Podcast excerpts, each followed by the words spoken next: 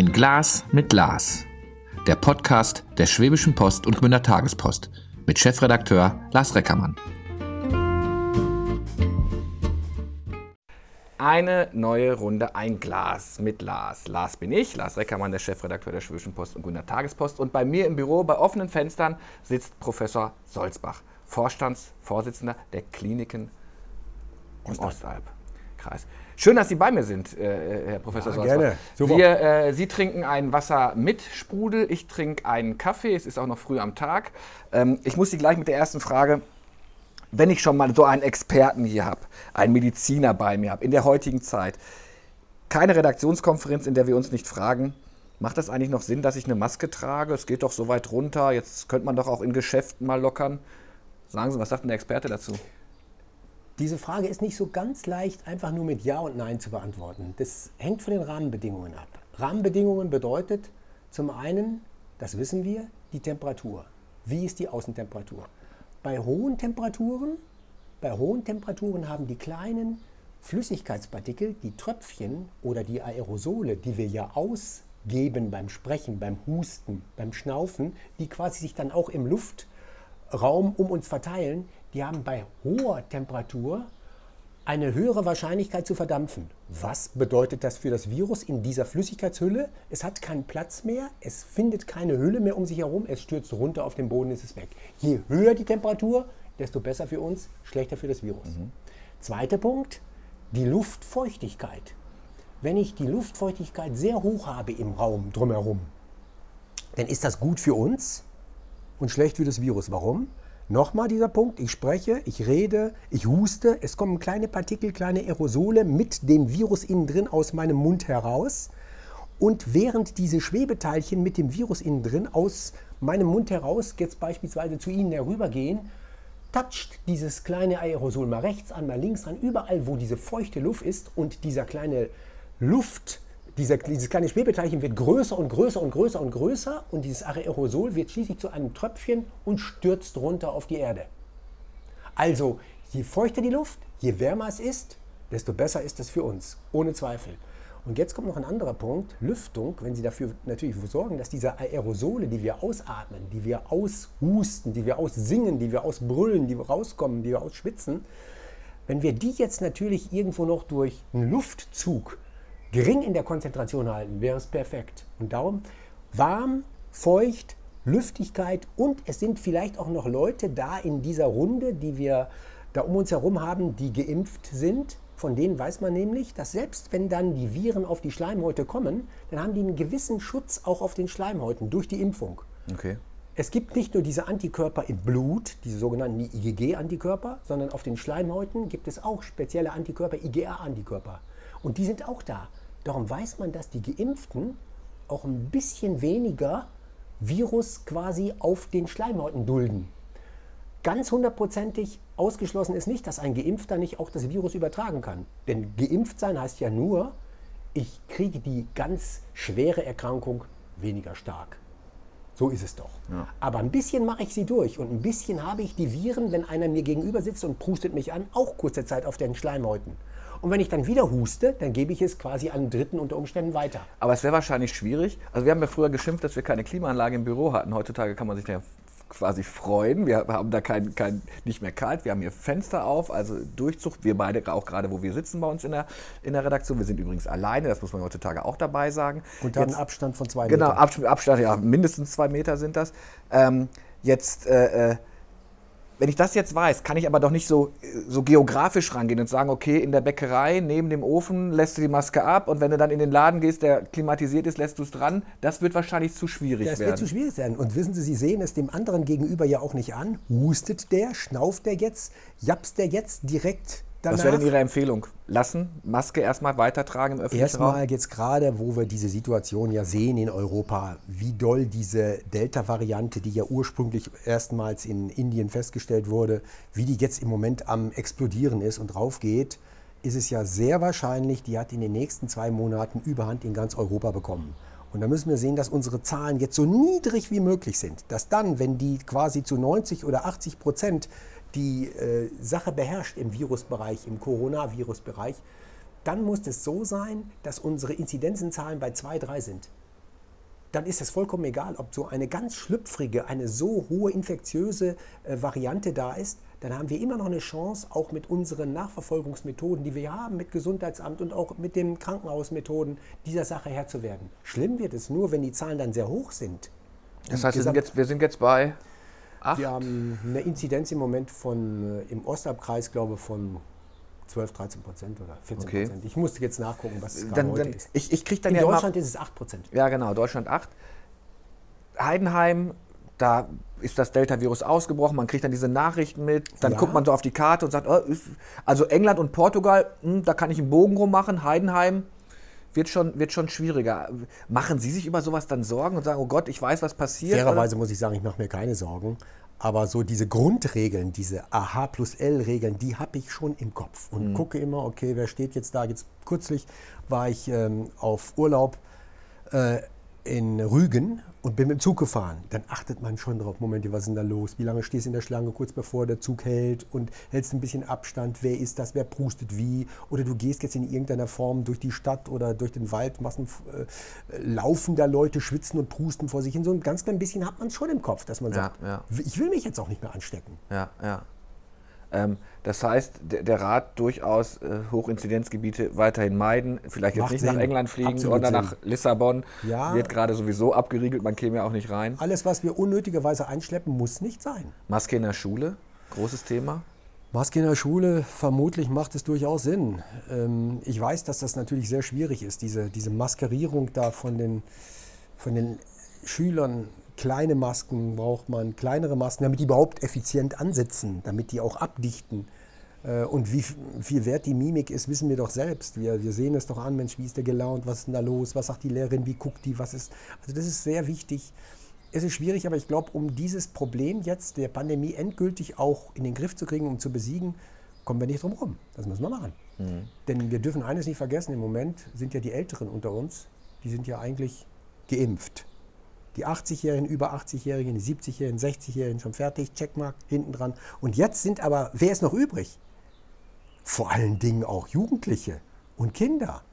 So, jetzt müssen wir gucken, wie, was machen wir? Und wir haben Berichte, wo tatsächlich auch Jugendliche schon auf Intensivstationen landen. Ja, das darf nicht sein. Ja. Dann müssen wir irgendwo sagen, dann müssen wir eine Nummer Ich merke auch jetzt so eine Diskussion, die sich verschiebt und sagt, jetzt, jetzt lass uns auch mal an die jungen Leute denken. Die waren enthaltsam, man hat denen Ja. vielleicht die spannendsten Jahre genommen. Ne? Herr Reckermann, sagen wir mal ganz ehrlich, zu Anfang war es so, wenn wir die Mortalitätsstatistiken uns anschauen, zu Anfang der Pandemie, da war wirklich die Mortalität oder die Letalität, muss man sagen, wie viel sterben von einer, bei dieser Infektion an dem, an dem Virus.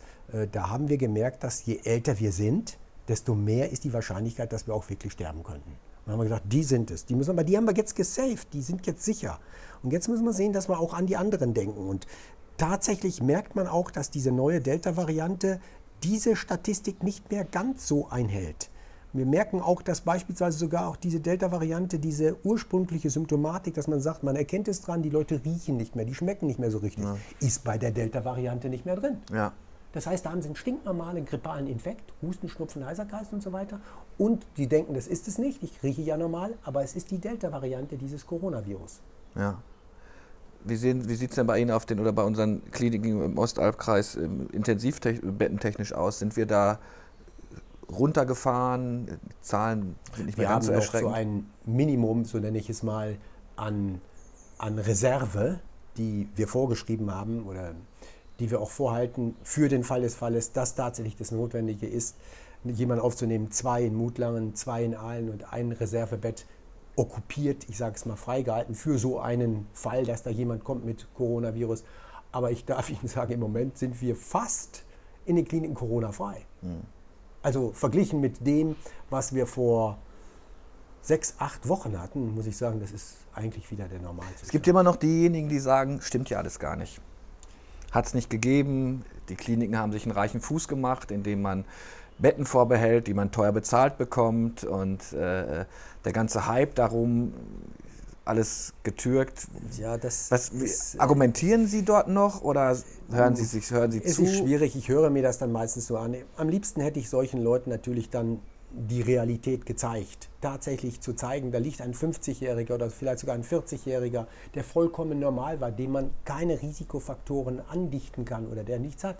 Und der fällt jetzt auf diese Weise äh, auf die Nase mit diesem Coronavirus.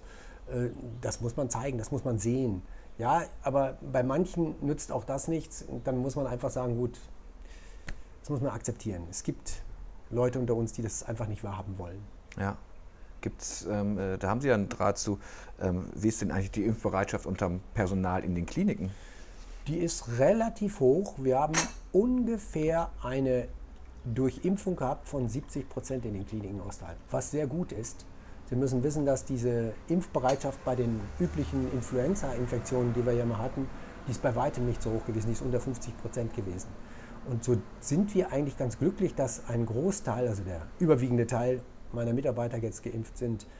Äh, aber 30 Prozent wollen nicht oder? Ähm ja, es ist natürlich schon so, wir werden da nicht nachfragen. Und das wollen wir auch nicht. Wir wollen doch gar nicht stigmatisieren. Wir sind doch froh, dass, dass wir so weit sind. Man muss überzeugen. Und wenn man merkt, jemand will partout nicht, dann lässt man das auch. Mhm. Wir setzen keinen Zwang ein, es gibt keine Boni, kein gar nichts. Macht das was mit, mit dem Personal? Also ich, ich kenne ja schon, dass es im Freundeskreis schon eine ganze Menge ausmacht. Oder was heißt schon? Das, also es macht ja im Freundeskreis, gibt es ja durchaus einen Impact. Man testet sich so ab. Ich habe mal irgendwann eine Glosse geschrieben, dass man heutzutage ja sagen muss, bin geimpft, erste Mal, der, der, der Stoff, das ist ja wichtiger als der Vorname geworden. Ähm, merken Sie da was in den Kliniken oder haben wir da gar keine Zeit Nein. für sich darüber? Äh, Zeit hätte ich vielleicht schon, wenn ich merke, da gibt es so eine, so eine Mischung. Das Einzige, was ich, was ich gemerkt habe, dass es schon mal in solchen bestimmten Bereichen ähm, so, so, ein, so eine Art von Gruppendynamik gibt. Mhm. Ja, einer sagt, okay, ich will nicht, und dem schließen sich mehrere an. Ähm, aber es gibt auch wiederum diese anderen, diesen anderen Effekt, es wollen alle und keiner will sich dann ausgrenzen selber. Ne? Äh, aber im Grunde muss ich sagen, zieht sich das jetzt diese 70 Prozent durch alle Bereiche ziemlich gleich durch. Was Ärzte, was Stationen, was Pflegekräfte angeht, was auch die Verwaltung angeht, überall haben wir ungefähr die gleiche Situation. Okay. Jetzt ist ja oft so, wenn es, wenn es irgendwann mal einen schrecklichen Zwischenfall gegeben hat, sagt man grundsätzlich, wir ändern jetzt mein Leben, ähm, ich, ich fange was anderes an. Haben wir in Corona-Zeiten eigentlich was gelernt? Oder sagen wir, naja, wenn es vorbei ist, dann geht es weiter. Jetzt bleibe ich mal bei den Intensivbetten. Jetzt bleibe ich mal bei, bei einem Plan, was ist, wenn sowas wieder passiert. Also bauen wir jetzt alles zurück. Ähm, wie wirtschaftlich, ich muss das mit Ihnen besprechen als Vorstandsvorsitzender, wie, diese Wirtschaftlichkeit, diese Fallpauschalen, dieses extrem wirtschaftliche Durchrechnen eines, eines Institutes, Krankenhaus. Und auf einmal kommt, kommt so ein doofes Virus und wir aber selbst da fangen wir ja groß an zu rechnen, was kostet uns dann ein Bett und selbst die Testzentren kriegen für einmal Ohrenstäbchen in die Nase. Also interessant, ja, die Frage ist gut. Ich habe mir vor, als wir uns zum ersten Mal hier gesehen haben, das war vor drei, vier Wochen, mhm. äh, ich weiß noch, da habe ich mir das überlegt, was sagst du in der Situation? Und da rutschte mir heraus, wir müssen gucken, dass wir eine vielleicht eine Intensivstation, eine Infektstation, vielleicht für alle drei Kliniken von äh, 10, 20, 30 Betten vorhalten. Inzwischen bin ich etwas anderer Meinung. Inzwischen bin ich der Meinung, dass nicht die Station vorhalten wichtig ist, sondern dass viel wichtiger ist, das jetzige Wissen, was wir haben. Stellen Sie sich vor, es kommt tatsächlich eine dramatische vierte Welle. Ich sage Ihnen, mit dem Wissen, mit dem Know-how, was wir jetzt haben, bei vom Pförtner angefangen, über die Ärzte, über die Pflegekräfte, über die Intensivkräfte, auch die Verwaltungsleute, das schmiert, das ist so eingefahren, das flutscht, wir werden das hinkriegen. So, die große Gefahr ist, wenn dieses Wissen nicht mehr da ist. Die Betten selbst, also so eine Infektionsstation beispielsweise aufzubauen und den Raum zu schaffen, das ist eigentlich nicht das Problem sondern wir müssen das Wissen in den Kopfen, was wir jetzt haben, irgendwie trainieren. Immer wieder üben, immer wieder vorhalten. Das wäre sehr gut. Und da müssen wir uns eigentlich an die eigene Nase fassen. Es gab Pandemiepläne.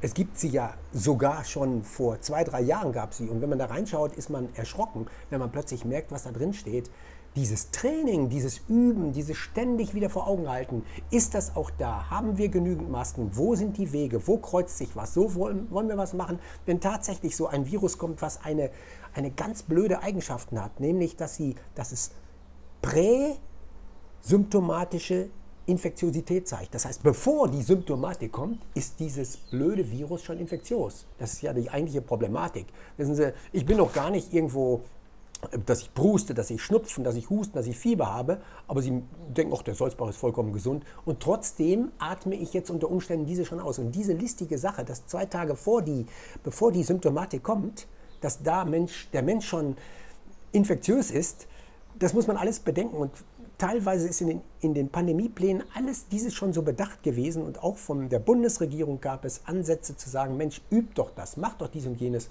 Was haben wir Krankenhäuser gemacht? Und da fasse ich mich an die eigene Nase. Teilweise kostete das vielleicht Geld, teilweise kostete das Manpower, teilweise wäre das wirklich auf Kosten von anderen Sachen gegangen. Also hat man mhm. es ein bisschen links liegen das lassen. Klingt so, übersetzt Sie da richtig? Sie plädieren quasi für eine regelmäßige Luftschutzübung, wie ich das früher in der Grundschule noch gemacht also habe? Das wäre mir jetzt ein bisschen zu, äh, zu einfach gesprochen. Aber das ständig ins Gedächtnis zu rufen und ständig zu trainieren, immer wieder dran zu denken, Mensch, was haben wir damals gemacht? Wie sind wir damals vorgegangen? Wie haben wir plötzlich aus ich sage es mal ganz ehrlich, wenn ich das sehe, was meine Mitarbeiter so in der ersten Phase der Pandemie äh, plötzlich aus dem Nichts heraus kreiert haben, was die gemacht haben, Hochachtung. Also ich, ich könnte Tränen fast in die Augen bekommen, wenn ich, wenn ich mir überlege, wie das alles ging und wie man dann auch zusammengeschmiedet gearbeitet hat, wie plötzlich Allianzen geschmiedet wurden, die, die vorher nicht da waren, wie sogar über die, über die Klinikgrenzen hinaus ausgetauscht wurde. Hochachtung. So, wenn man dieses Wissen, dieses, wie haben wir das gemacht, wenn man das konservieren könnte, wenn man das ständig trainieren könnte und das mal. Aber Sie haben doch gerade gesagt, es gab diese Pläne. Wir haben sie vielleicht nicht gemacht, weil man ähm, äh, Manpower nicht hatte, weil man sich auf was anderes konzentriert hat. Ich glaube, es gibt auch, äh, ich übertreibe es mal, jedes Unternehmen hat, glaube ich, einen Leiterbeauftragten, der gucken muss, ob eine Leiter auch richtig angestellt wird. Man macht, die wenigsten machen es wahrscheinlich, weil es halt ja, hm, naja, ich brauche die Leiter jetzt gerade nicht. Aber Sie sagen ja, dieses, dieses Training, ist das einfach, dass man mal sagt, liest du nochmal den Handzettel durch oder wir gucken jetzt, haben wir, wenn es los ist, genug Masken, können wir schnell genug ähm, äh, Wände aufbauen, keine Ahnung. Äh, wäre das so eine Übungseinheit oder ja, meinen Sie mehr geistige Übung? Wäre ein Teil der, geistig auch, aber das wäre ein Teil der Übung. Aber was haben wir denn jetzt gemacht? Wir haben diese Checkmark-Liste genommen und abgestrichen. Ah, haben wir genügend Masken, haben wir das, ist das noch da und so weiter. Mhm. Aber das ist doch eine Frage, wie intensiv bringe ich das denn tatsächlich in mein Hirn wieder rein? Wie lasse ich es tatsächlich nochmal Revue passieren? Ob, und das, das, das, geht ja in verschiedenster Weise, dass man sich zusammensetzt, dass man vielleicht äh, an, an Phantomen was übt, dass man vielleicht einfach Filme sich nochmal anschaut, wie war was. Es gibt in verschiedenster Form das, aber so intensiv ist das nicht trainiert worden. Mhm. Nirgendwo. Das ja. ist quasi ein bisschen unser, unser Manko. Wir stürzten quasi in, ein, in eine in etwas rein, wo wir jetzt gar nicht genau wussten, wie geht das weiter. Und dann passierten dann auch noch ganz andere Sachen, Herr Reckermann. Ich will mal ehrlich sagen, ähm, ich habe ein paar unruhige Nächte gehabt, wenn es dann plötzlich heißt, oh, die FFP2-Masken, die reichen uns jetzt noch für zweieinhalb Wochen. Ja, das ist in einem Klinikum blöd. Dann, wo kriegen wir das her? Und wir haben da eine ganz ähm, wirklich super Crew gehabt bei der Beschaffungsabteilung. Die haben das dann überall herbekommen und haben Connections gehabt und dass wir nie in diese Situation reinkamen, wo wir dann gar nichts hatten. Aber das darf nicht mehr passieren. Also und Vorratshaltung wird wichtig? Vorratshaltung absolut wichtig. Und in dem Zusammenhang muss man aber auch global noch mal ein bisschen denken. Unsere Abhängigkeit so von, von chinesischen Herstellern, in die wir ja auch ein bisschen durch vielleicht auch Preisdiktat reingetrieben wurden, das muss aufhören. Wir müssen sehen, dass wir autarker werden. Das muss da sein. Wir selber, wir Kliniken dürfen, müssen das nicht nur vorhalten können, sondern es muss auch auf dem Markt für uns verfügbar sein. Naja, aber auch so, Sie sind ja, Sie sind ja jetzt auch, äh, auch Manager ein, äh, von mehreren Kliniken gleich. Ähm, das war natürlich auch guter Ton, dass man vernünftig haushalten musste. Auch wir Zeitungsleute gucken da drauf, wie viel Defizit macht, macht, macht denn so eine Klinik. Und danach wird ja schon gerne mal der Daumen gehoben oder auch der Daumen, der Daumen gesenkt. Ähm, was übrigens, was ich da feststelle, viele Menschen nicht verstehen. Gesundheit also ein Preisschild an die Gesundheit zu hängen, ist immer, ist immer schwierig. Aber Sie können natürlich auch nicht sagen, hier ist mein Füllhorn, ich breite es mal über den Ostalbpreis aus. Ja, Sie sagen das schon richtig. Ähm, eigentlich ist, ist es nicht so, dass ein Krankenhaus äh, Gewinn erwirtschaften sollte. Ganz im Gegenteil, die Ökonomie musste da sein, der Medizin zu dienen und die Medizin darf nicht da sein, quasi, dass man noch mehr Gewinn. Das ist durchaus richtig. Auf der anderen Seite, Herr Reckermann, muss ich ehrlichkeitshalber sagen, wir leben nicht äh, von Luft und Liebe. Wir müssen haushalten mit dem, was wir haben. Das, was wir in der Tasche haben, das muss auch irgendwo äh, vernünftig ausgegeben werden und das muss richtig eingesetzt werden. Klar, das, was Sie gesagt haben, ist richtig. Es darf nicht übertrieben sein, aber ein, eine gewisse Art von Haushaltsführung hat man überall. Also und das muss auch im Krankenhaus. Drei Eisdielen mit demselben Angebot äh, in einer Straße wird wahrscheinlich schwierig sein. Sie, Sie grinsen, als ich diese. Es ist so, ich will mal ganz gern ein bisschen ausweichend auf diese Frage antworten. Man liest so oft, man liest so oft, äh, weil Sie das mit den drei Eisdielen sagen, man liest so oft, die Pandemie hat doch gezeigt, alles muss so bleiben, unser Gesundheitssystem ist toll und genau, das, aus dieser Weise sind wir auf der Sackgasse, Sackgasse rausgekommen. Äh, dem kann ich nicht ganz zustimmen.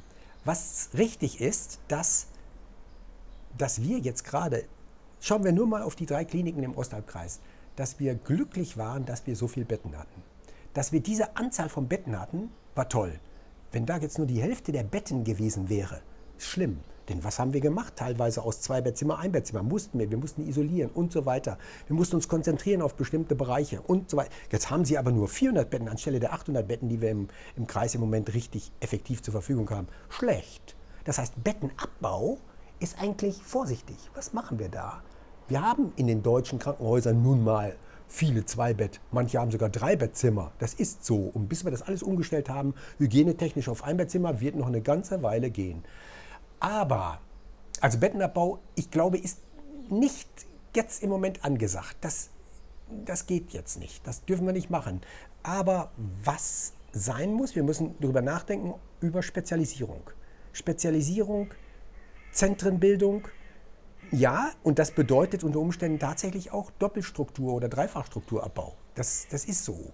Das ist so. Und äh, Spezialisierung, gucken wir doch nur mal jetzt in der Pandemie. Ich hatte ganz zu Anfang, zu Beginn der Pandemie, hatte ich mal so die Idee, wir machen aus einem Haus ein Covid-Haus. Ne? Ein Covid-Haus. Das ging nicht, weil ich habe eben schon gerade gesagt, das Virus hat so eine ganz ekelhafte Eigenschaft, dass es nämlich, bevor die Symptomatik kommt, schon infektiös ist. Jetzt haben sie den Menschen aufgenommen, der äh, ist jetzt bei uns im Klinikum und sie merken es zu spät, der hat schon, im Prinzip kriegen sie das nicht mehr auseinandergeflochten. Aber sie könnten sich konzentrieren, beispielsweise im Bereich der Intensivstation.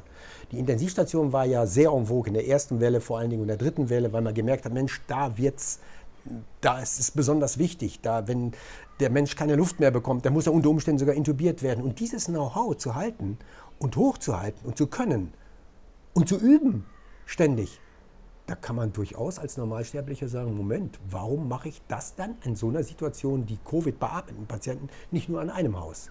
Damit hätten die anderen Häuser, jetzt mal auf den Osthalbkreis wieder gesehen, ein bisschen mehr Luft und könnten wieder die Normalität mehr einkehren lassen. Also das ist durchaus eine Überlegung, auch nicht nur bei einer Pandemie, zu sagen, okay, ich, ich schärfe die Klinge und mache Spezialisierung. Wenn sowas kommt, ich mache aus einem Haus ein Covid-Haus. Oder ein Haus ist zumindest Covid-frei. Da könnte man auch andersrum sehen. Und das gilt aber auch genauso für alle anderen Bereiche, jetzt nicht nur für Covid.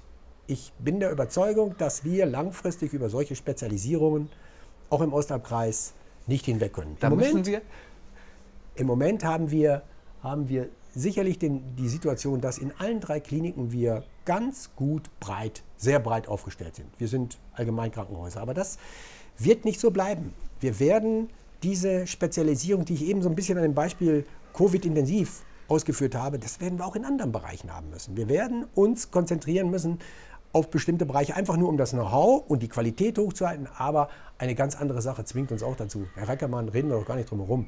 Wir leben schon seit Jahren mit einem Fachkräftemangel, der sehr, sehr brutal ist. Auf bestimmten Bereichen ist es ganz, ganz, ganz schwer, Leute zu kriegen. Intensivpersonal, Intensivpflegepersonal beispielsweise, Kinderkrankenschwestern und so weiter. Ich könnte unendlich so weitergehen. So, das treibt uns auch dazu zu sagen, okay, können wir nicht in irgendeiner Form das kumulieren? Können wir nicht in irgendeiner Form das so kohortieren, dass wir das wenigstens an einer Stelle anbieten? Müssen wir tatsächlich an drei Stellen alles haben? Und ich glaube nicht. Ich, ich spiele jetzt, mal- spiel jetzt mal den Bösen. Jetzt kommt ein Satz, den wollte ich schon immer mal sagen. Ich bin ja jetzt schon jahrzehntelang Redakteur. Ich erinnere mich an eine Situation im Ruhrgebiet war die, da sollte auch eine, äh, eine Spezialeinheit in eine Richtung kommen. Es war jetzt kein Pandemiezentrum, was ich übrigens für sehr klug und weise halte. So viel, so viel äh, Subjektivität darf man ja auch in so einen Podcast reinbringen.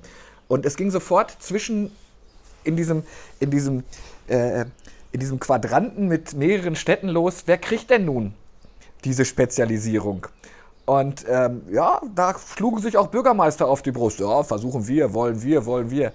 Ich glaube, man muss gar nicht wissen, letztendlich ist, ist, diese Spezialisierung nach Bochum gegangen. Alle waren sauer, warum Bochum? Und es wurde ein Politikum. Und ich fand es sehr traurig, dass es halt nicht nach Standort oder Ideen, sondern ne, dann, wir gucken mal, auf welcher Karte fehlt denn noch was, dann packen wir es dahin. Sie, haben ja, Sie verwalten ja hier ein System mit, mit, mit, mit drei Kliniken. Glauben Sie, wenn Sie sagen, wir machen, ich wüsste jetzt gar nicht, ähm, äh, Vielleicht ist das gar nicht. Und Sie sagen, nein, Sie, Sie, äh, ähm, äh, die Region ist hier ganz anders aufgestellt. Das würde mich freuen.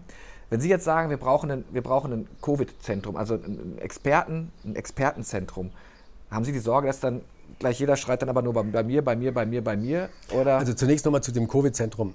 Ähm, wir haben das ja im Ostalb Kreis nicht gemacht. Wir haben ja nicht diese Spezialisierung gesagt, ein Haus ist nur ein Covid-Haus. Ja, ja.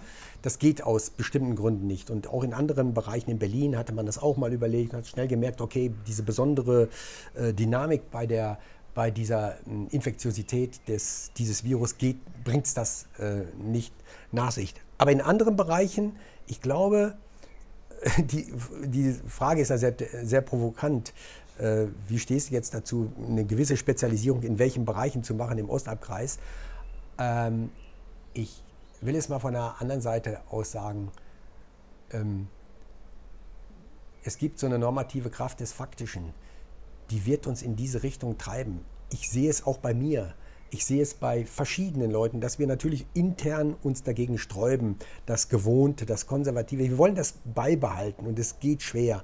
Aber wenn wir den normalen Bürger auf der Straße fragen, was ist ihm eigentlich wichtig, dann fährt der manchmal sogar auch nicht nur 20 Kilometer weiter, sondern auch 30 oder 40 Kilometer weiter, um eine richtige Behandlung, um eine richtige Behandlung meine ich jetzt nicht nur, dass sie fachlich, sondern auch menschlich und betreuend gut durchgeführt wird. Und ähm, ich glaube, der Bürger, der würde das mitmachen. Das wir eine gewisse Art von Schwerpunktsbildung bekommen, ähm, bis hin zu, dass bestimmte Disziplinen im Kreis nur noch an einer Stelle angeboten werden. Aber die werden angeboten dort und die werden mit hoher Qualität angeboten und die werden super rund um die Uhr angeboten. Das ist, glaube ich, dem Du kriegst Bürger, Hüfte, du kriegst Cardio. Ja, ich glaube, das ist dem Bürger sehr, sehr wichtig. Irgendwo muss er halt wissen, da kann ich zur Not hingehen. Das ist meine Stelle. Und, da, und ähm, im Moment, ja, Sie haben schon recht. Es ist immer so ein bisschen eine Art von, ja, wenn ich das aber weggebe, dann will ich aber was anderes dafür haben. Dies, dies ist aber eine Sache, ich glaube, da ist im Moment auch unser Träger auf dem richtigen Weg. Äh, wir haben vor anderthalb Jahren so eine ähm, Konferenz gehabt, eine, eine Klausurtagung. Und da hat sich der Träger schon auf dem Weg äh, gemacht mit, dem, mit der ersten Stufe der äh, Spezialisierung einer, einer, einer Medizinstruktur und wir sind auf dem Weg, da jetzt quasi noch die weiteren Weichenstellungen zu machen. Natürlich erfordert es Arbeit. Natürlich ist es nicht nur beim Vorstand und bei den Politikern und bei den Mitarbeitern, es ist auch bei, bei der Bevölkerung wichtig, die mitzunehmen. Ohne das geht es nicht. Man kann es nicht aufsetzen. Das, ist, das sagen Sie vollkommen richtig. Das ist eine Mordsarbeit. Aber äh, wir müssen uns dieser Sache stellen, denn wenn wir jetzt nichts machen und fahren auf diesem Gebiet, also einfach gar nichts zu machen und einfach das so weiterlaufen zu lassen, wäre der falsche Weg. Ähm, wir arbeiten, arbeiten Sie denn jetzt auch schon daran, wenn Sie sagen, also klar, wir müssen, ich bleibe mal bei der Spezialisierung, bleibe aber mal bei der Pandemie, zu sagen, okay, das Expertenwissen, was wir jetzt haben, müssen wir pflegen. Also gibt es diese Pläne schon in den, in den Kliniken der Ostalb, dass man sagt, denkt dran, wir, wir müssen trainieren, was da gerade passiert ist, auch wenn es jetzt mal, so Gott will, 10, 15 Jahre still wird, wir müssen da immer auf der Hut bleiben. Das muss so sein. Das ist die Konsequenz. Das ist die A und, das A und O, das ist die erste Konsequenz für mich äh, als jetzt Vorstandsvorsitzender der Kliniken. Das muss trainiert werden. Das stand teilweise. Wo sind eure Pandemiepläne? Ist das in Ordnung schon in diesen Pandemieplänen drin? Wird das ja. auch geübt und so weiter? Das muss jetzt wirklich erfolgen. Ja, ähm, die, ja ich glaube, das ist ein, das steht an oberster Stelle und dann kommt eigentlich erstmal lange nichts. Ähm, und dann so, jetzt bleibe ich auch nochmal bei dem, bei dem Expertenzentrum oder dass man sagt, wir bündeln das Know-how, was wir haben an einer Stelle, ist dann, ist dann so eine Einheit wie, ähm, äh, wie, wie, der Ostalbkreis eine gute Größe? Da muss man sagen, nein, das, das, das vielleicht gibt es ja schon diese Ideen, dass man sagt, wir brauchen in Baden-Württemberg eins, wir brauchen in den Ländern eher ja. ein so ein. So Hundertprozentig sicher bin ich mir nicht. Schauen Sie, wir haben in Baden-Württemberg, hm, da wurden sechs Cluster gebildet. Cluster hat das Sozialministerium das genannt. Und wir gehörten zu diesem Cluster, der, welches den Schwerpunkt in Ulm hat. Ne, und jetzt denkt man auch, ja, und wie hat das Cluster funktioniert? Ja, tatsächlich, man hat viele, viele Videokonferenzen gemacht, man hat sich ausgetauscht, man hat äh, gesagt, dieses und jenes Mittel taucht, dieses äh, taucht nicht, habt Angst vor dieser Variante, da ist dies und jenes schon. Das ist alles gelaufen, aber so eine richtige, ein, ein ich sag's mal, massenhafter oder zumindest nennenswerter Austausch der Patienten, so weit ist es gar nicht gekommen. Das hätte man sich ja eigentlich gefordert, dass man sagt, okay, dieses Zentrum, welches absolut top ist, ist dann, ja, wir haben tatsächlich den einen oder anderen Patienten zur ECMO, das ist so diese letzte Form der Beatmung, so will ich es mal bezeichnen, wo hm, quasi eine, eine Herz-Kreislauf-Unterstützung in maximalster Form da ist, weil die, die Lunge nicht mehr funktioniert und ähm, nach Ulm verlegt. Aber es ist eigentlich diese Clusterbildung, in so einem großen Schlauchbereich, dem wir jetzt angehören, in Ostwürttemberg, das war nicht so effizient. Ähm, da muss ich sagen, ob man das dann nochmal machen würde in einem zweiten Schritt, weiß ich nicht. Ich glaube, der Ostalbkreis, vielleicht mit einem anderen Kreis zusammen, hat eine Größe, das reicht. Es darf auch nicht zu lang sein. Wissen Sie, die, die Distanzen dürfen auch nicht zu groß sein. Was haben wir mit Biberach zu tun? Hm. Verstehen Sie? Ja, verstehe ich. Äh, und da muss man auch sagen, die Distanzen spielen auch ein bisschen eine Rolle. Ich weiß nicht so ganz genau, wenn Sie jetzt fragen, ja, wo ist denn dann das Zentrum oder wo machen wir was hin, wo die Größe sein soll. Der Ostalbkreis ist sehr handlich auf diesem Gebiet. Ich glaube, das, das lässt sich ganz gut managen. Vielleicht ist noch ein Kreis mit dabei und dann, dann reicht es aber. Mhm. Und es muss einigermaßen auch erreichbar sein für den Bürger. Zwei Fragen noch. Wir sind schon drüber, es ist so spannend und das Thema weiß ich, bewegt ja wirklich alle gerade. Kriegen wir eine vierte Welle? Ich glaube, dass wir in zwei Monaten so weit sind, dass tatsächlich die meisten Viren, die wir dann haben bei uns, nicht nur bei uns im Kreis, ich glaube in ganz Deutschland, werden dann diese Delta-Variante sein. Und diese Welle, ob das wirklich eine Welle, eine tragbare Welle ist von diesem eigentlich ja neuen Virus, diese Delta-Variante, äh, hängt davon ab, wie niedrig wir runterkommen mit den Inzidenzen. Wenn wir jetzt schon runterkämen auf Werte von 1, 2, 3, dann ist dann hinterher bei so geringen Zahlen das Handeln von so einer schlüpfrigen Variante leicht möglich. Gucken Sie das Gesundheitsamt an. Dieses Gesundheitsamt hatte bis in den Hochzeiten von der Pandemie, hatte dies täglich 100 neue Fälle zu managen mit den entsprechenden Kontaktpersonen hinten dran. Wissen Sie, das galoppiert ja davon. Das sind ja nicht nur 100 Fälle, die Sie dann nachtelefonieren müssen und so weiter, sondern das werden dann plötzlich 200, 300, 400, 500 Fälle. Das geht nicht. Wenn das aber jetzt nur 10 Fälle pro Tag sind, dann ist das händelbar. Also je niedriger wir kommen und lasst dann ruhig die Delta-Variante kommen, mit den entsprechend trainierten Maßnahmen, die wir drauf haben, A plus L und so weiter regeln, dann haben wir es unter Kontrolle. Ich glaube, diese Welle wird eine kleine Bodenwelle werden, nicht mehr. Sehr schön. Letzte Frage, ich finde sie aber auch, auch sehr, sehr spannend. Ich habe vor kurzem eine Untersuchung gelesen, dass so als, als Folge von Corona viele Leute jetzt auf einmal mit Depressionen wirklich auch zu kämpfen haben, auch junge Menschen. Merken Sie da schon irgendwas in den Kliniken? Oder nee, das, was ich jetzt wiedergebe, ist, ist kein Know-how jetzt okay. aus den Kliniken, auch von den, von den äh, Kollegen von den Stationen nicht. Es ist äh, allenfalls, was ich jetzt in, an Berichten gelesen habe, in der Tat ist es so, dass diese Corona-Infektion ja nicht nur eine Infektion der Lunge ist. Das ist ja nicht nur eine Infektion der Schleimhäute, sondern es ist eine systemische Infektion. Sie haben es quasi an den Wänden der Gefäße. Wir nennen das das Endothel, wir, wir Mediziner.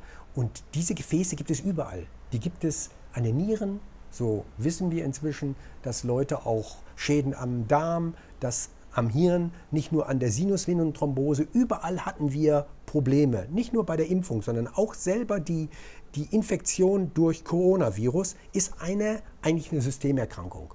So, und zu einem System gehört quasi auch unser Hirn dazu.